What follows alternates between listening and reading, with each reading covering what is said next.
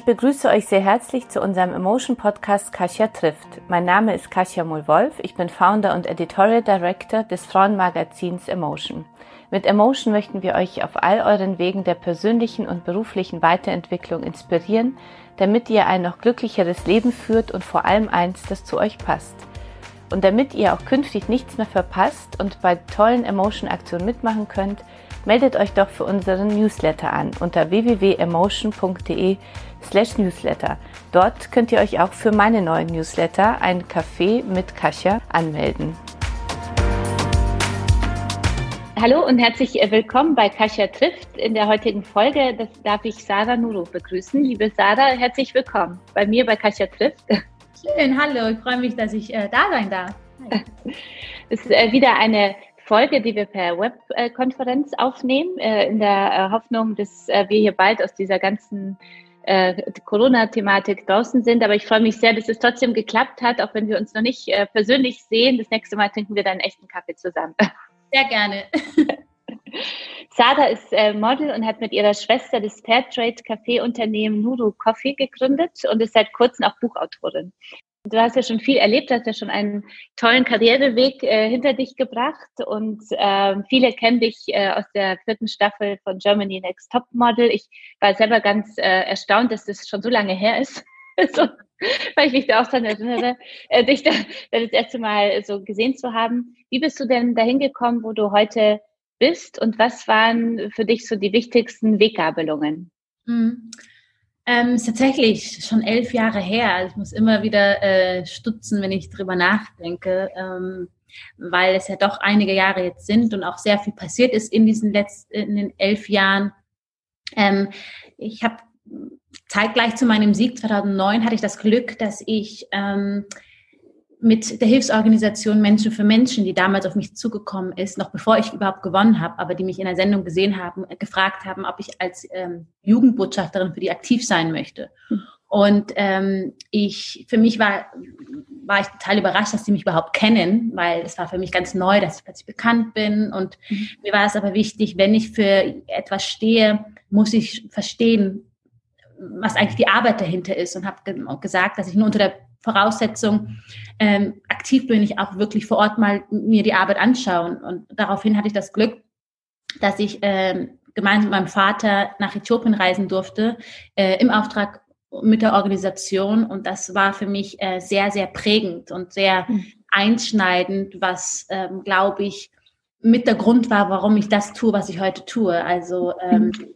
Äthiopien, das Land meiner Eltern, ähm, durch unser Business äh, in dem Verkauf von Kaffee gleichzeitig auch noch Frauenprojekten unterstützen. Und ähm, das, das hat eigentlich damit zu tun gehabt, dass ich eben vor elf Jahren das erste Mal wirklich im Landesinneren war und, und nicht nur mit meinen Wurzeln konfrontiert worden bin, sondern auch mit, ähm, mit so viel Armut und aber auch gleichzeitig mit meinen Privilegien, die ich, die ich habe, einfach weil ich in Deutschland geboren worden bin groß geworden bin.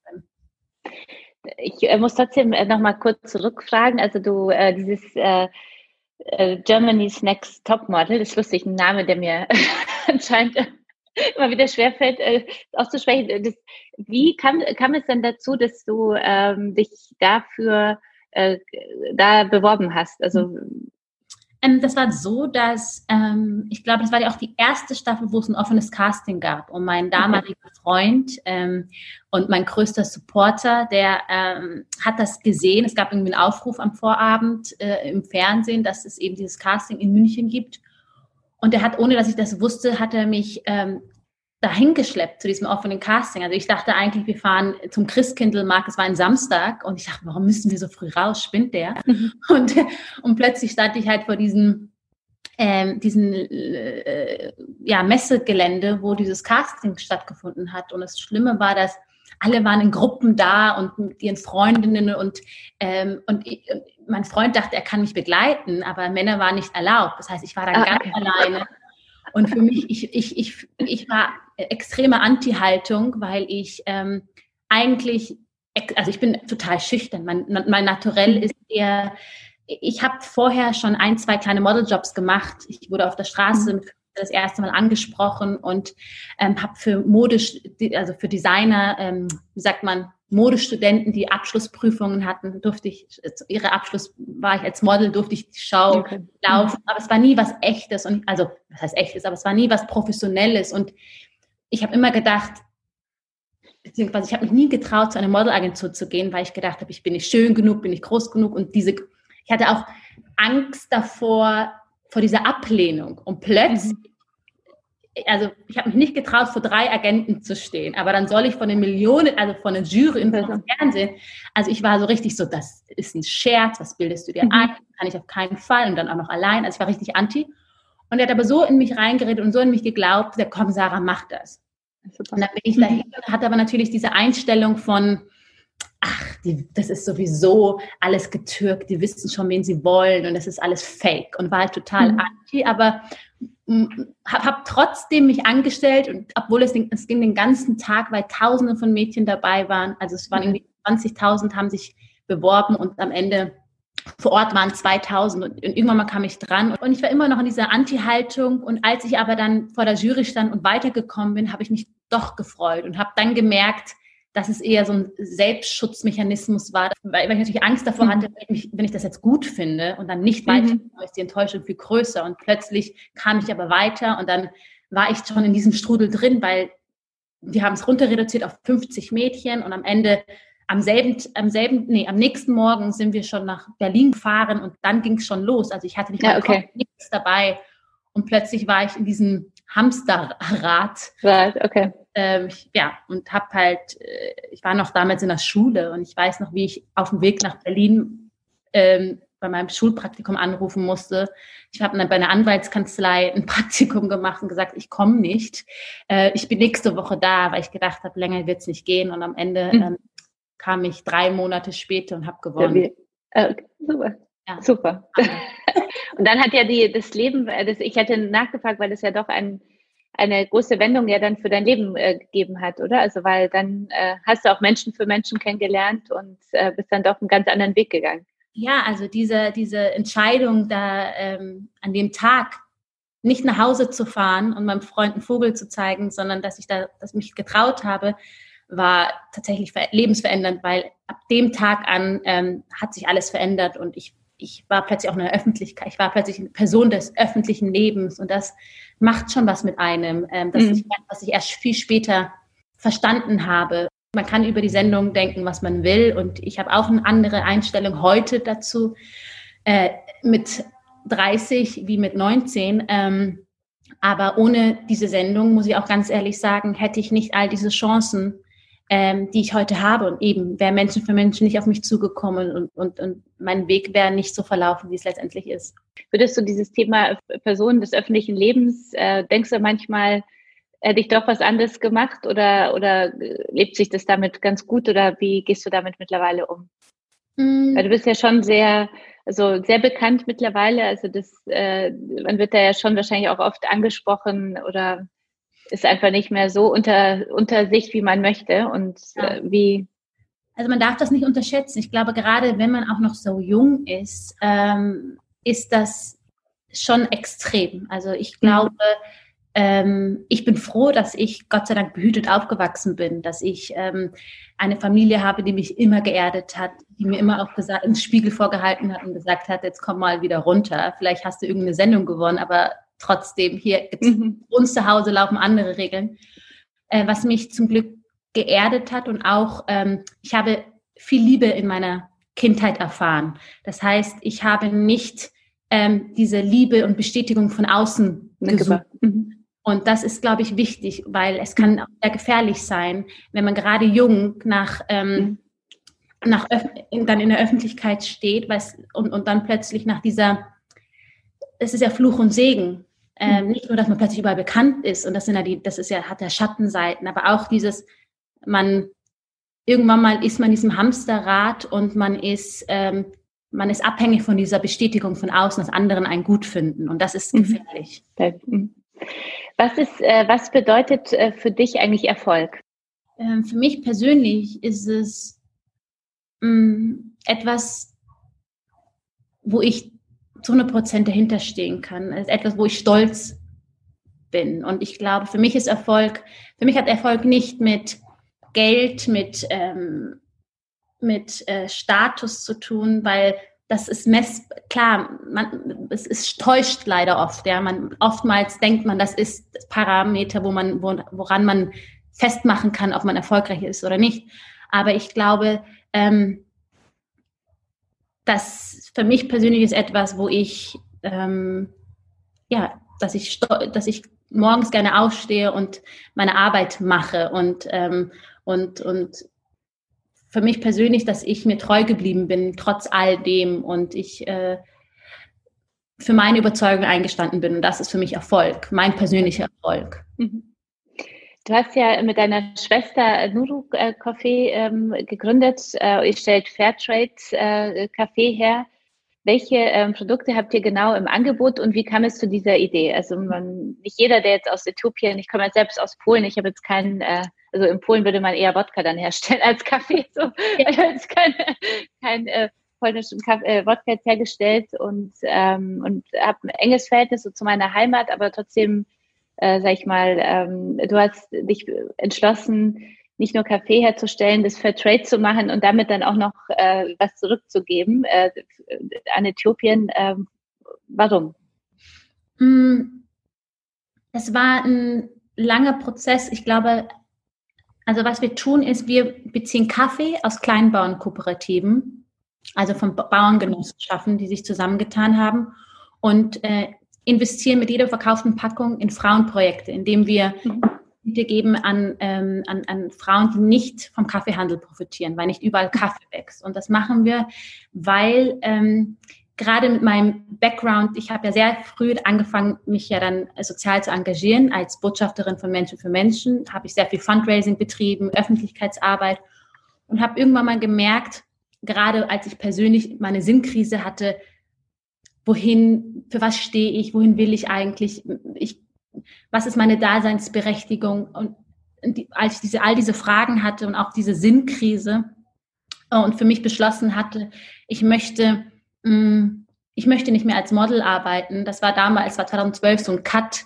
das ich gemacht habe. Ähm, und ich auf der Suche war nach meiner neuen Existenz. Was, mhm. was kann ich tun, was mich glücklich macht, mhm. ähm, was mich persönlich wirklich erfüllt und nicht rein oberflächlich betrachtet nach außen sehr schön und erstrebenswert äh, wirkt. Mhm.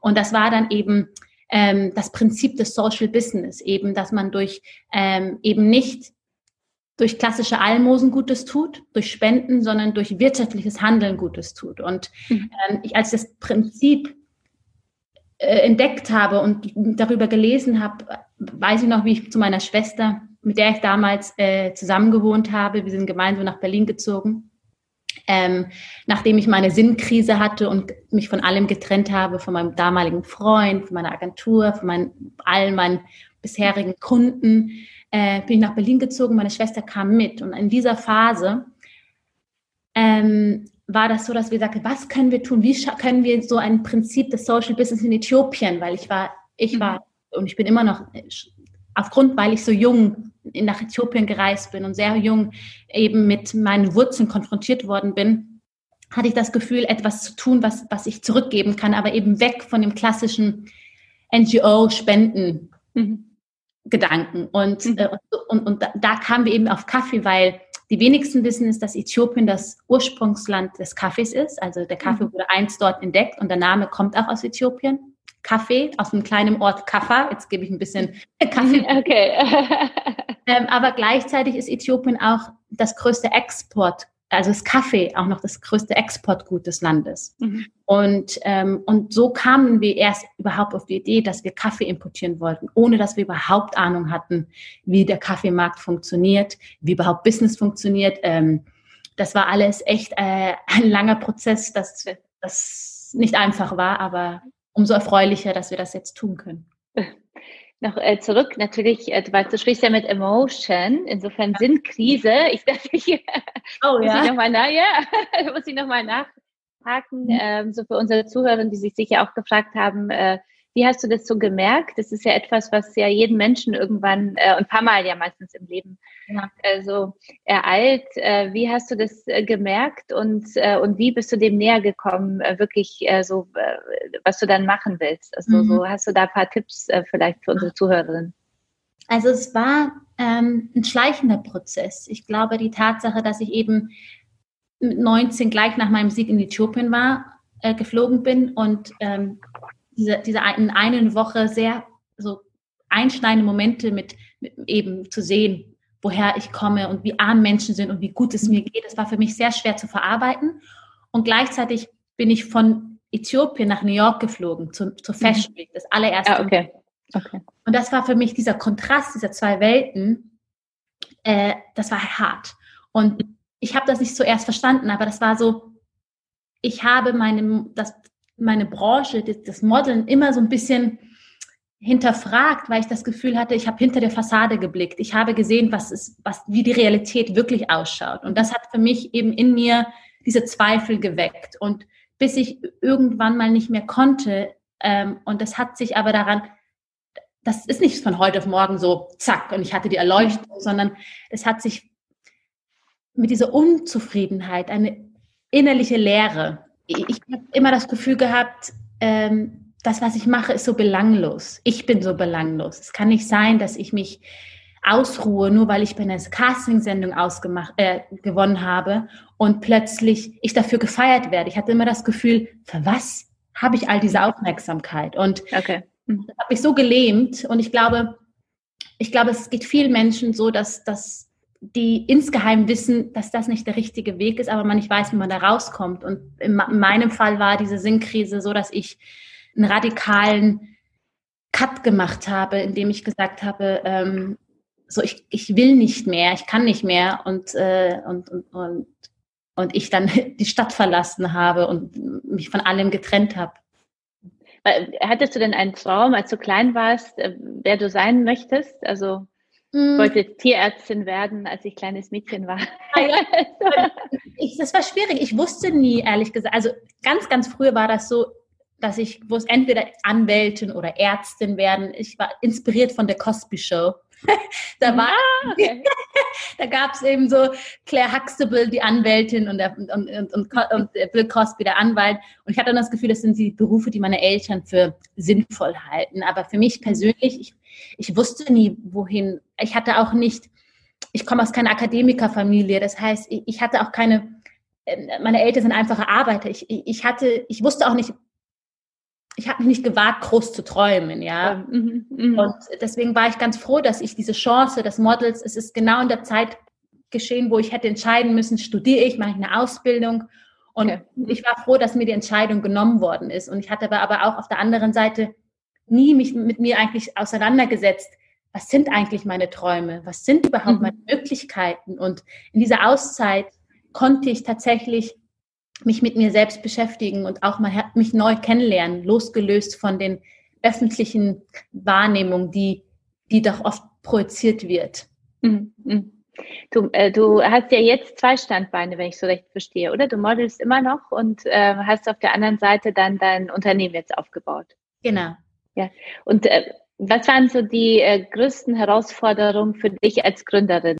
Es gab viele Herausforderungen, zumal ähm, das, glaube ich, das Größte war, dass viele mich und meine Schwester nicht ernst genommen haben. Äh, mhm. Nicht nur, weil wir Frauen sind in, in, und plötzlich in einem Gebiet, im Kaffee ist, der Kaffeesektor ist sehr männerdominiert. Mhm. Ja, oh, genau, sehr tough, aber auch sehr nur von Männern dominiert. Und dann ähm, Menschen denken in Schubladen und die sehen äh, heute noch oftmals mich nur als schönes Beiwerk und äh, nicht mhm. als ernst zu nehmen. Also viele denken na, auch, ah, die ist das Gesicht von Nuro Coffee, aber andere sind dann, machen dann den Rest und sehen nicht, dass wir tagtäglich uns äh, den Kopf zerbrechen, wie wir, was so die nächsten Schritte sind. Das ist zum einen eben dieses nicht ernst genommen zu werden, ähm, die Herausforderung, aber auch die eigenen Zweifel. Also es sind ja nicht nur die Zweifel von außen, die sagen, was willst du? Bleib mal bei deinem Modeln. Sondern ähm, diese persönlichen Zweifel, die man haben, das hat, das ist ja, das ist ja die größte Challenge, dass man ja mhm. oft das Gefühl hat, man ist nicht gut genug. Bei mir kommt noch hinzu, ich habe nicht studiert, ja. Das heißt, ich habe dann oftmals das Gefühl gehabt, oh, mir fehlt Know-how und, äh, und dass ich, ich muss mich, ich muss alles können und extra reinarbeiten, bis ich dann gemerkt habe, äh, dass es, dass nicht, ich, nicht jeder alles machen muss, sondern man muss sich auf seine Stärken konzentrieren und auch mhm. da und, und versuchen, diese Stärken so gut es geht auszubauen, anstelle sich zu, zu sehr an die, ähm, an die Sachen festzuhalten, die einem überhaupt nicht liegen und es viel zu lange mhm. dauert, bis man, bis man das erst aufgearbeitet hat und dass mhm. es auch verkehrt ist, ähm, ist nicht schlimm, nach Hilfe zu fragen. Mhm. Und das Vielen ist, Dank, sehr gut. dass man und das und das mhm. erstmal zu verstehen, das waren, glaube ich, so die größten Herausforderungen. Und natürlich abgesehen von wie wie äh, wie gründet man jetzt gewisse Dinge, ähm, das, das hat das Learning by Doing, das hat erstaunlicherweise funktioniert, indem wir uns einfach nicht um Konvention geschert haben, einfach gemacht haben. Aber ähm, dazu muss ich auch sagen, das ist auch nicht, ich bin kein Freund davon zu sagen, einfach mal machen. Ähm, mhm. Ähm, durch das Modeln hatte ich auch Gott sei Dank Polster und Rücklagen, was mir, was uns erlaubt hat, auch in unserem Tempo das zu machen und, okay. und vorsichtig in dem zu sein, auch keine falschen Illusionen machen, weil, weil Gründen ist nicht einfach, ja. Mhm. Was ist äh, so kurz erklärt äh, das Konzept der Marke?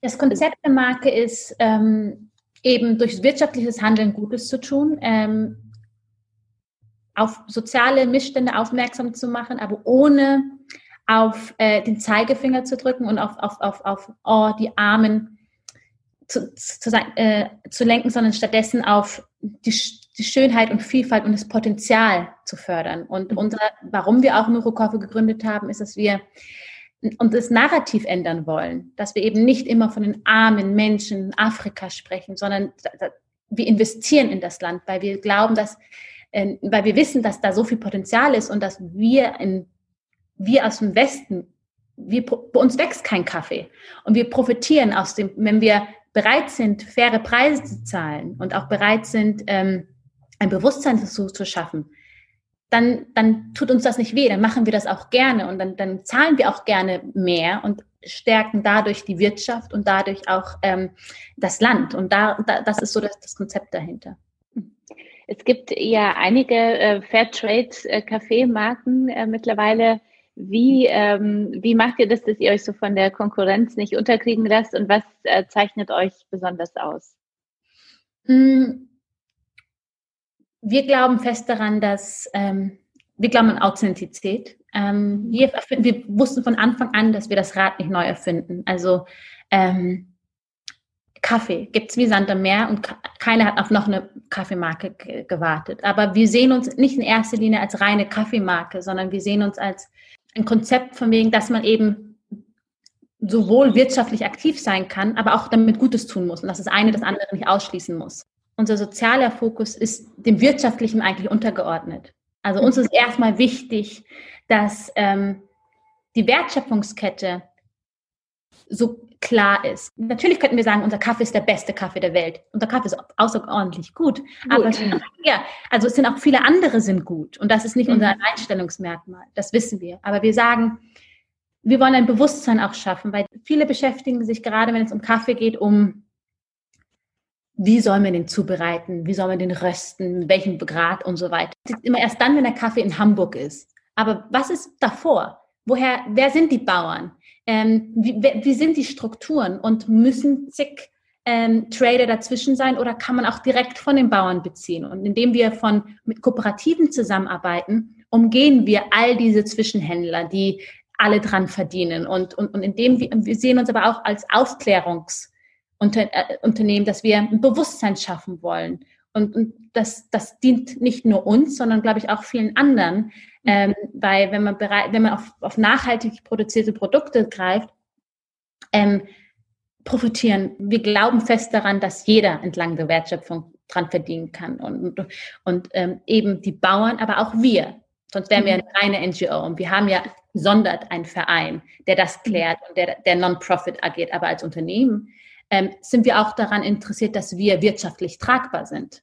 Was zeichnet also, euch als Fairtrade aus? Ja, indem wir eben mit Kooperativen zusammenarbeiten. Das heißt, wir fliegen mehrmals in, mehrmals äh, im Jahr nach Äthiopien, um mit den Bauern zu sprechen. Wir kaufen den Kaffee bei denen an. Wir sitzen mit denen zusammen im Kreis, okay. gucken uns die neue Ernte an, aber auch wir, wir ähm, verhandeln auch mit denen. Und okay. dadurch, dass aber der, dadurch, dass wir mit Kooperativen zusammenarbeiten, verdient, verdienen die Bauern mehr als das Doppelte, weil sie eben nicht den Kaffee über die Börse handeln. Und, ähm, und, und, und die Bauern dadurch wieder Dividenden bekommen. Und ähm, das ist, was wir, weil letztendlich muss man sich auch überlegen, was bedeutet Fair Trade. Mhm. Oftmals denken die Leute, das ist, das ist das Stempel und das war's. Also mittlerweile ist es ja sehr inflationär, das Wort. Ich finde, das ist schwer mhm. greifbar. Deswegen, ja. Im Grunde heißt es ja, losgelöst von uns, eigentlich ein Arbeiten auf Augenhöhe, ein, ein, ein Handeln auf, ähm, dass, dass die Werte auch von beiden Seiten auch aufrechtgehalten werden und dass die, dass für die Arbeit, die geleistet wird, auch faire Preise gezahlt werden sodass die Menschen vor Ort ihre Existenz sichern können. Also es ist existenzsichernde Löhne auch, ja. Mhm. mhm. Und, ähm, und, und ja, und das ist, was wir versuchen, indem wir im Austausch sind, ähm, aber auch, ähm, auch glaube ich, auch Wissenstransfer, dass die, weil oftmals ist es bei den Bauern, was wir gemerkt haben, es geht nicht nur darum, äh, ein, ein Zertifikat zu haben, weil das kann man sich einkaufen, aber die, bei denen fehlt oftmals auch es fehlt oftmals auch noch Material. Wenn, ich könnte jetzt ein bisschen Kaffee-nerdy sein, aber auch wenn mhm. man zum Beispiel so Maschendraht, fehlt denen an Maschendraht und an Plastikplan, damit die den Kaffee auf Sonnenterrassen trocknen können und nicht auf dem mhm. Boden. Mhm. Ähm, damit die, dadurch können die ihre Qualität des Kaffees steigern und, dementsprechend auch höhere Preise verlangen. Mhm. Und ähm, das ist ja nicht nur, also es ist leider hängt da sehr viel auch mit zusammen. Und das ist nicht nur, ähm, nicht nur die Preise, sondern auch tatsächlich, dass sie ähm, Know-how bekommen, sodass ja. sie bessere Qualität herstellen können und dadurch mehr einnehmen können. Mhm. Wie, äh, wie viele Mitarbeiter beschäftigt ihr? Wir sind, ein Team, äh, wir sind ein Team von fünf. Ähm, mhm. Also ja, Gott sei Dank sind die da. Ähm, es ist und haben aber aber natürlich einen Röster, der für uns extern röstet. Und wir haben ganz am Anfang, als wir noch zu zweit waren, alles selber verpackt und verschickt. Und das ähm, haben wir jetzt auch ausgesourced und arbeiten da mit ähm, einer Behindertenwerkstatt in Berlin Mitte zusammen, die für uns ähm, die ganze Logistik übernimmt. Und äh, aber Kern, was Kundenservice betrifft und auch was ähm, äh, ja, Konzepte überlegt, sind wir, sind wir ein Team von fünf. Und ihr seid ja auch ein Sozialunternehmen. Ja? Mhm. Was, sind, was sind da die Herausforderungen, ein Sozialunternehmen äh, zu, zu führen? Was wir gemerkt haben, ist, dadurch, dass wir auch einen Verein haben, der wiederum all die Mikrokredite und auch die Projekte in Äthiopien äh, organisiert und verwaltet, ist es so, dass wir merken auch im, dass viele Leute uns Geld spenden. Mhm. Und, und das ist, wir, wir merken ganz oft, das ist toll, dass sie das machen, aber das ist nicht das Prinzip, weil wir sehen uns nicht in erster Linie als Spendenorganisation. Mhm. Und, und das, wir merken, dass es sehr viel, es bedarf sehr viel, ähm, also sehr viel Zeit und auch äh, Kommunikation, den Leuten zu erklären, wir wollen, also wir sagen nicht Nein zu spenden, das wäre mhm. blöd, aber, mhm. aber wir, das Prinzip ist eigentlich, dass wir sagen, kauft Kaffee fair, durch, zahlt faire Preise und dadurch, das soll den Menschen helfen und nicht äh, die, die, gute Sache, die, die Barmherzigkeit. Und das ist etwas, wo wir merken, äh, die Kommunikation, das ist schwierig. Und aber auch für uns selber ist Nuro Woman ein, ein Tool für Nuro Coffee oder andersrum. Das ist halt mhm. immer, die, mhm. wo wir merken, das ist unsere größte tägliche Herausforderung, wie wir da das Gleichgewicht halten können. Ähm, weil wenn wir uns zu sehr auf Neurocoffee konzentrieren, merken wir, dann sind wir ein rein wirtschaftlich orientiertes Unternehmen. Und das ist ja nicht unser Ziel. Wir müssen mhm. also immer auch, auch die soziale Aspekte in Vordergrund halten, aber auch nicht, nicht nur, und das ist, das ist oftmals persönliche Herausforderung. Erklär doch einmal noch, wie die Mikrokredite funktionieren. Also mhm. wie ihr dann sozusagen das Geld als Sozialunternehmen, was ihr erwirtschaftet habt, dann über, über den Verein dann weitergibt. Genau, also was wir, was wir tun ist, ähm, wie gesagt, 50 Prozent unserer Gewinne fließt in Neurowoman. Dadurch, dass es uns aber erst drei Jahre gibt und äh, jeder weiß, dass ein Unternehmen noch nicht so viel abwirft und schon gar nicht groß Gewinne, haben wir gesagt, dass wir von jedem eingekauften Kilo, das wir einkaufen, nicht verkaufen, sondern einkaufen, weil das ist auch nochmal so eine Sache, bis dies, der Kaffee dann verkauft ist, dass es auch nochmal dauert. Äh, das heißt, äh, fließt zusätzlich von jedem eingekauften Kilo auch noch in Neurowoman. Und der Verein ähm, hat Partnerorganisationen in Äthiopien, die wiederum ähm, Schulungen und Trainingskurse gibt für Frauen, sodass sie ähm, Art Association, also auch Frauengruppen gründen, mhm. wo ähm, sie, wo quasi der Verein in diese Frauengruppe, die geschult werden zur ähm, quasi, es gibt eine Schriftführerin, es gibt eine Buchhalterin, es gibt jemand, die, die, die Kassiererin, die äh, quasi Casherin, die das Geld verteilt. Mhm sodass die Frauen eigenständig das Geld verwalten, weil wir der Meinung sind, es soll keine Abhängigkeit entstehen. Also wir können auch nicht entscheiden, was sie mit ihrem Geld, also was sie mit dem Business machen sollen. Und in dieser Schulung, die wir geben, kriegen die Frauen beigebracht, wie ein Business ausschauen könnte. Wie, was heißt überhaupt Kredit? Weil die zahlen ja das Geld zurück, zwar nicht an mhm. uns, sondern eben das Geld fließt dann in diese Frauengemeinschaft, sodass mhm. deren Volumen auch immer größer wird.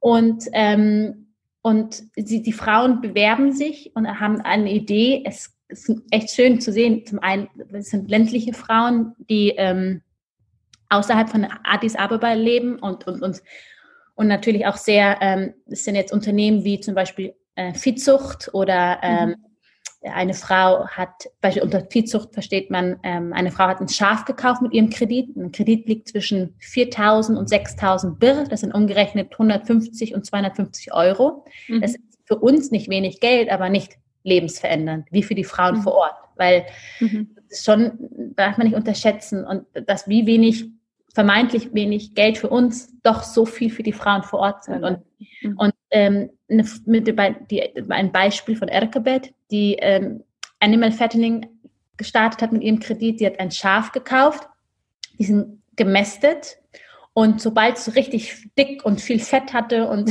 hat sie es dann verkauft für einen höheren Preis, also gewinnbringend und ähm, mit, ihrem, mit dem Geld dann zwei Schafe gekauft und so wirklich angefangen, Viehzucht zu betreiben. Mhm ähm, oder eine andere hat äh, mit ihrem Kredit ähm, Getreide auf Vorrat gekauft und einen Korn Kornspeicher gebaut, sodass, wenn eine. Ernte mal ausfällt, sie dann ihr, ihr Getreide ähm, gewinnbringend und halt höher verkaufen kann. Mhm. Und das sind halt solche verschiedene Modelle und das ist schön, weil, weil wir gemerkt haben, es ist nicht nur eine Starthilfe, also nicht nur eine finanzielle Hilfe, sondern es ist vielmehr eine eine emotionale Hilfe, weil die Frauen durch diese, durch diese, diese Starthilfe an Selbstwert bekommen, weil sie selbstbestimmt sind, weil sie eben ihr eigenes Geld verdienen, ihr eigenes mhm. Business haben und dadurch unabhängig von ihren Männern werden. Und das ist mhm. total schön, weil es darüber hinausgeht. Mhm. Wie, äh, wie wird das äh, Angebot insgesamt angenommen und wie viele Frauen konntet ihr bisher schon äh, damit helfen? Ja, also Anfang am Anfang ist natürlich ein bisschen skeptisch, weil was man nicht kennt, mag man nicht. Und mhm. ähm, das Schöne ist, dass es im Nachbardorf, bevor wir kamen, gab es schon diese Mikrokredite. Und ähm, man plötzlich gesehen hat, aufgrund, es gibt wie so Role Models äh, von, von Kreditnehmerinnen, die dann auch, die dann ähm, in andere Dörfer gehen und zeigen, guck mal, ich habe einen Kredit genommen und man, man sieht plötzlich, dass sie Wechselkleidung hat. Man sieht plötzlich, dass sie ähm, ihre Kinder in die Schule gehen können, weil sie ähm, Schulgeld haben, also Geld haben, um Schul die Kinder in die Schule zu bringen. Und das ist eigentlich das beste Beispiel ist, indem man ähm, Frauen hat, die bereits den Weg gegangen sind. Und das nehmen die Frauen natürlich gut an, weil wie bei uns auch, man guckt auch hier, was hat der Nachbar und was habe ich nicht. Mhm, und dadurch äh, werden die motiviert und, ähm, und nehmen das gut an. Äh, mhm. wir haben mittlerweile äh, über 100 Frauen äh, mit einem Kredit unterstützen können, was echt schön ist. Und wir haben 2018 äh, die ersten Kredite vergeben und äh, freuen uns. Jetzt können wir, in diesem Jahr können wir quasi wieder zurück und weil man kann noch nicht jetzt, nach einem Jahr ist, sieht man noch keine Veränderung. Das ist ein mhm. schleichender Prozess. Aber jetzt können wir eben quasi die Frauen besuchen, die wir, die 2018 einen Kredit bekommen haben. Und das ist halt schön, weil man dann jetzt so langsam die, die, die Verbesserung sieht. Entwicklungszusammenarbeit wird ja oft äh, auch kritisiert, äh, wenn man so westliche Unternehmen äh, sieht, die sich so dann als Retter der Entwicklungsländer aufspielen. Ja. Äh, was macht ihr anders? Ich glaube, das Prinzip des Mikrokredits ist einfach anders, ähm, indem wir eben keine Almosen geben, sondern die Frauen arbeiten für ihren Erfolg. Und das macht was mit einem, wenn man weiß, ähm, dass man das selber erarbeitet hat und man auch jeden Cent zurückgezahlt hat. Und zwar nicht an uns, aber zumindest trotzdem zurückzahlen muss. Und, äh, und, das, und ich glaube, das ist schon mal ein Unterschied, eben die Art und Weise der Unterstützung. Und äh, ich glaube, die Tatsache, dass wir versuchen, die Geschichte anders zu erzählen. Eben nicht die arme, bedürftige Frau, die von ihrem Mann geschlagen wurde, sondern ähm, die starke Frau, die aus eigener Kraft heraus sich befreien konnte. Und ich glaube, das ist sehr macht, sehr powerful, wenn man, ich, mag das Wort powerful nicht, aber ich weiß nicht, wie das Deutsch, aber sehr, mhm. mhm. sehr, sehr stark, ähm, wenn man eben die Geschichte anders erzählt. Und ich glaube auch die Tatsache, dass Sali und ich, wir kommen aus Äthiopien, in all den Frauen sehen wir ein Stück weit uns selber. Ähm, wenn nicht, auch wenn wir sehr, wir sind sehr westlich und sehr deutsch, aber ähm, das ist auch ein Grund, warum wir das tun, weil unsere Mutter zum Beispiel, die ist Mitte der 80er Jahre allein mit meinen zwei Schwestern nach Deutschland gekommen, aufgrund der Perspektivlosigkeit. Mhm. Und in all, ich glaube, in all den Frauen sehen wir eben Stück weit auch unsere Mutter und glauben, dass es, dass diese Motivation, warum wir das machen, einfach eine sehr persönliche ist. Mhm. Und ähm, das ist einfach, glaube ich, auch dieses, ich, ganz oft fragt man dieses Warum. Warum macht man was? Mhm. Und ich glaube, ähm, und das, das, dadurch, dass es für uns nicht nur ein sehr persönliches Anliegen ist, ähm, sondern auch, weil wir wollen, dass die Geschichte anders erzählt wird dass eben der Blick auf Afrika auch anders ist. Du, äh, ich, du hast ja sicher äh, da keinen einfachen Weg gehabt, weil ich kann mir das gut vorstellen, ein, ein Model und dann noch Germany's Next hm. Topmodel. Äh, da, äh, Gewinnerin äh, geht jetzt, äh, startet jetzt ein eigenes Unternehmen. Du hattest es ja vorhin schon angedeutet, da gab es sicher sehr viel Schubladendenken und Menschen, die äh, dir selber so erzählen wollten, wie es geht. Also ich weiß noch, als ich mich mit Emotion selbstständig gemacht habe vor zehn Jahren, da gab es auch sehr viele Anzug, äh, ältere Herren, Anzugträger, die äh, genau mir sagen wollten, äh, ja. wie es geht. Ja, die Kleine schafft sowieso nicht und braucht ein bisschen Hilfe. Das war ja bei dir wahrscheinlich noch äh, doch extremer, weil sie noch viel jünger als ich und, und dann noch Model und dann noch Gewinnerin von dieser Staffel. Und äh, wie ist es dir gelungen, dich von diesem Schubladendenken zu befreien, in, in, mit dem man immer wieder äh, konfrontiert wird? Es ist schwierig, es ist keine einfache Frage, weil ich bin noch mittendrin. Mhm. Äh, und es ist immer so, es ist, glaube ich, ein stetiger Kampf, äh, mhm. weil man immer natürlich denkt, haben die recht? Mhm. Können die recht haben? Habe ich mir zu, zu viel zugemutet?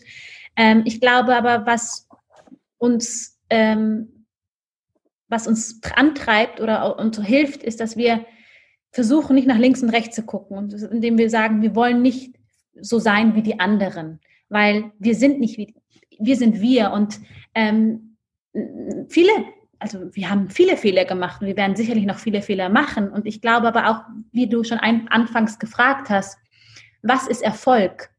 Und ist jetzt Erfolg, bin ich jetzt erfolgreich, wenn ich 50 Mitarbeiter habe oder bin ich genauso erfolgreich, wenn ich nur fünf Mitarbeiter habe? Und ich glaube, wenn wir, und das halten wir uns immer vor Augen, wir wissen, warum wir das machen. Wir machen das nicht, damit wir nach außen sagen können, ey, nice, sondern, ähm, und, und das, sondern weil wir, selbst wenn wir nur eine Frau mit einem Mikrokredit unterstützt hätten, wäre das schon ein Erfolg, weil es eine Frau mhm. mehr ist wie keine. Und mhm. das treibt uns an, dass wir, dass wir sagen, wir wachsen organisch. Wir wollen auch kleine Schritte machen, weil wir mit dem Unternehmen wachsen wollen, nicht, dass es über uns hinaus wächst. Und das, mhm. das hilft uns. Das hilft uns, am Ball zu bleiben, indem wir vielleicht klein, zu klein denken, aber lieber zu, also was heißt zu klein, aber wir, wir denken gesund. Und ich glaube, das ist wichtig für, für uns persönlich, damit wir weitermachen können, weil wir das Gefühl haben, wir können den Wald, wir sehen den Wald denke oft, ich habe mal eine Studie, dieses, ähm, es gab ja diese Female, Female Founder Report, äh, wo, wo es diese Studie gab, dass Frauen sehr, Frauen gründen anders wie Männer und Frauen sind sehr auf äh, Stabilität aus. Gesund wachsen sozusagen. Genau. Was sind denn eure Ziele? Also man, also in den nächsten fünf Jahren die Frage, wo, äh, wo seid ihr da oder was ist so euer, mhm. euer nächstes Ziel mit Nuru Coffee? Unser Ziel ist eigentlich, die Vielfalt Äthiopiens zu zeigen und dass wir unser Sortiment erweitern in den nächsten mhm. ähm, Jahren. Also jetzt so in Kaffee, aber dass es nicht nur bei Kaffee bleibt, weil Äthiopien hat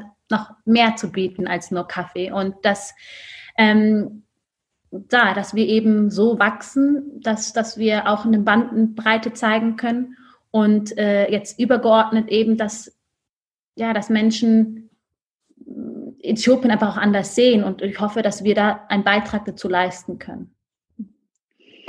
Du bist äh, Botschafterin von Hilfsorganisationen und machst selber Entwicklungsarbeit. Äh, haben dir die Kontakte, die du so aus dem äh, Mode- und Model-Business äh, hast, äh, dabei geholfen? Ist es, würdest du insgesamt sagen, was eher eine Hilfe oder, oder ist es eher etwas, was einen immer wieder nervig im Weg steht? Nee, ich muss sagen, ähm, es kommt immer darauf an, ich glaube, es ist eine Lebenseinstellung, ob, man, ob man das nutzt oder versucht zu nutzen oder dass man dann sagt, oh Gott, das ist so hinderlich und sind meine Steine. Also ob man es als Werkzeug nutzt, um etwas kaputt zu machen mhm. oder etwas mhm. zu, bauen, ja. Mhm. Ich habe gemerkt, dass ähm, gerade aus der Modebranche sehr viel Zuspruch bekommen habe. Also die ersten äh, Unterstützung waren zum Beispiel eine Modemarke, mit der ich zusammengearbeitet habe, die ähm, uns dazu ermutigt hat, indem sie uns überhaupt, die wollten uns äh, Geld spenden, wo ich gedacht, ihr habt das Prinzip nicht verstanden, okay, aber, so, äh, aber da, deswegen haben wir überhaupt erst Nuro Woman gegründet, mhm. äh, das, also ähm, weil wir gemerkt haben, ah, okay, das Potenzial ist da und, ähm, und die Bereitschaft ist, ist, ist da. Und ich muss auch sagen, das Modeln und die Jobs ermöglichen mir, gibt mir ja die finanzielle Freiheit, mein Business in, im Tempo und in dieser Art zu, zu gestalten, mhm. wie wir es jetzt tun. Und dafür bin ich sehr, sehr dankbar. Ist, ähm, du bist äh, natürlich trotzdem mit deinem zweiten Standbein in einer sehr oberflächlichen Branche äh, unterwegs. Ähm, wandelt sich diese Branche denn jetzt äh, mittlerweile ähm, hinsichtlich, ich denke jetzt an äh, Diversität, äh, Body, Image? Ähm, hast du das Gefühl, die Werte verändern sich ein bisschen ähm, oder ist es nach wie vor äh, sehr, sehr schwierig? Ich meine, du hast ja dann nochmal als, als Woman of Color, ja, ist nochmal eine andere äh. Herangehensweise an allem und äh, wie schätzt du da diese Branche ein? Hm, also man sieht ja jetzt, dass sich ja einiges tut. Also man merkt, dass ähm, Diversity ist ja, äh, ist ja in aller Munde und das, was passiert. Aber man muss dazu sagen, es passiert sehr, sehr langsam und auch nur, weil das gerade Thema ist. Und da muss man ehrlich sein. Ähm, auch das Thema Nachhaltigkeit. Immer mehr Menschen, äh, immer mehr Marken gehen in diese Richtung. Ähm, aber auch nur, weil die Nachfrage da ist. Und, mhm. und das auf der einen Seite zeigt es mir, dass wir als Konsumenten mitbestimmen können. Und je lauter wir sind und je lauter wir dafür einstehen, umso mehr ziehen ja dann die Marken nach. Ähm, aber ich weiß nicht, ob, ob sie von alleine drauf kommen würden. Mhm. Und, ähm, und ich wünsche mir, dass, dass, dass, die, dass es in Zukunft immer weiter sogar in die bessere Richtung geht. Und ich glaube, das passiert jetzt dank der Digitalisierung, dank des Internets, dass, dass, dass auch Plattformen, dass man die Meinung kundtun kann und auch mhm. Marken shamen können, dass äh, die dann auch was tun. Weil mhm.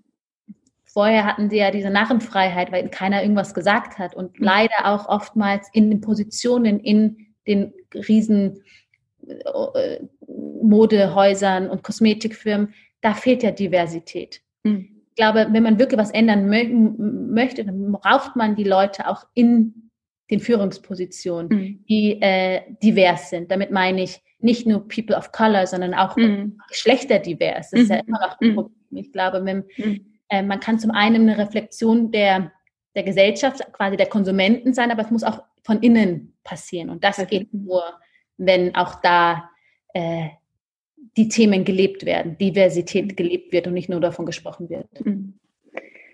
Würdest du denn heute jetzt äh, nochmal jemanden empfehlen, bei Germany's Next Topmodel äh, mitzumachen?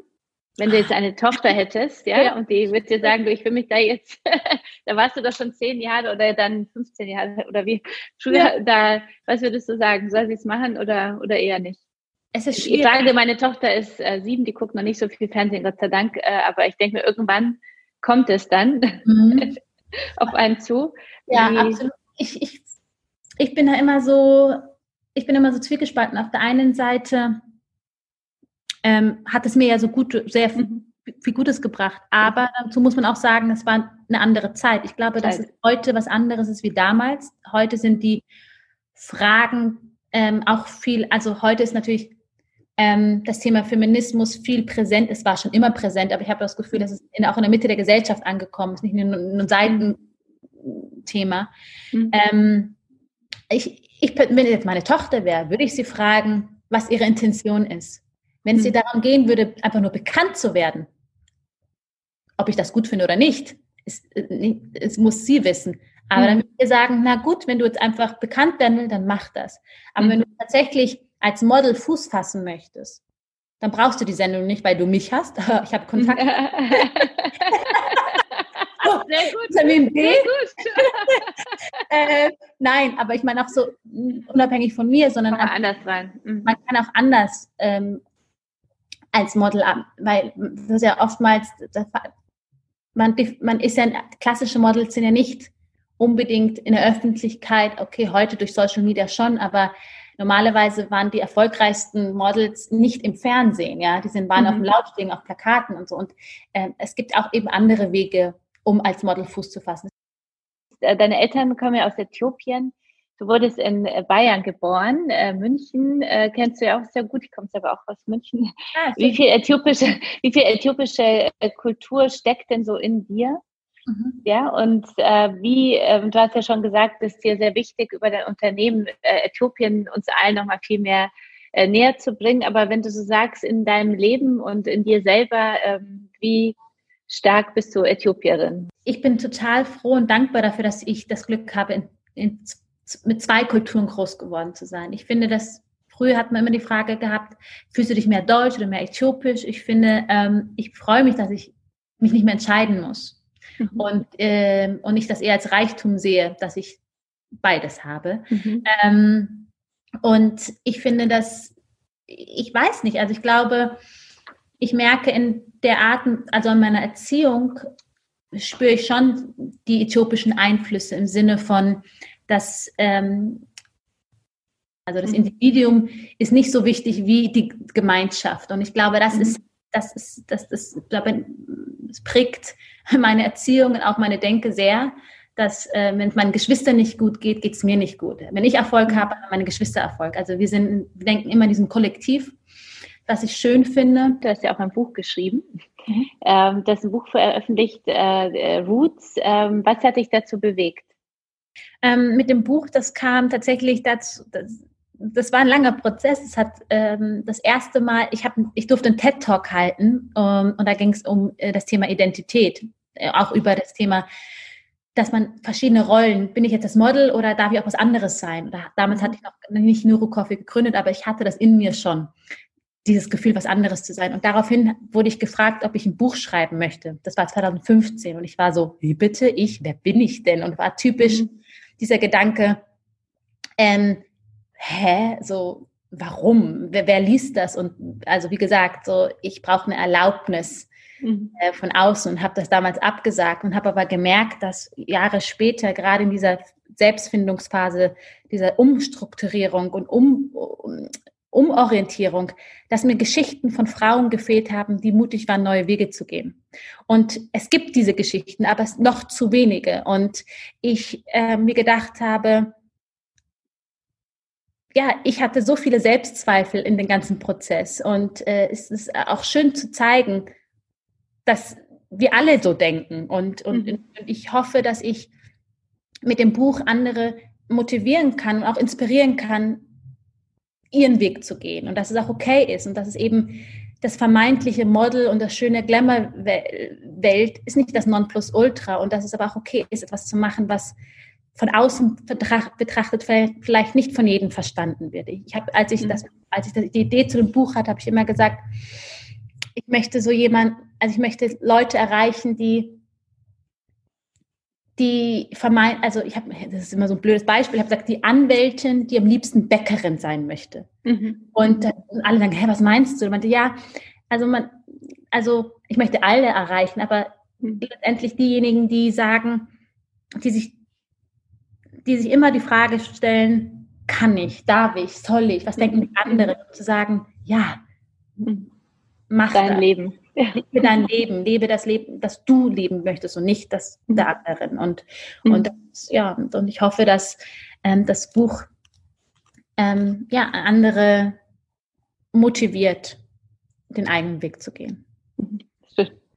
Passt perfekt zu meinem äh, Podcast und zur Emotion wirklich. Deswegen Schön. vielen Dank. Also das Buch, äh, Buch Roots äh, gibt es auch dann natürlich bei uns ähm, zum Artikel, zum Podcast, äh, damit dann auch jeder noch äh, das Buch äh, kaufen kann. Ähm, sag, äh, wo findet man dich und wo findet man Nuru Coffee, wenn man jetzt sagt, ich möchte jetzt unbedingt unterstützen, indem ich natürlich Kaffee kaufe und nicht spende? Ähm, also ja, äh, Nuru Coffee findet man auf der Webseite äh, nurucoffee.com. Also wir vertreiben primär auch unseren Kaffee online. Ähm, jetzt kommt der Werbeblock. Innerhalb von drei Tagen ja, sollte der auch da sein. sehr gut.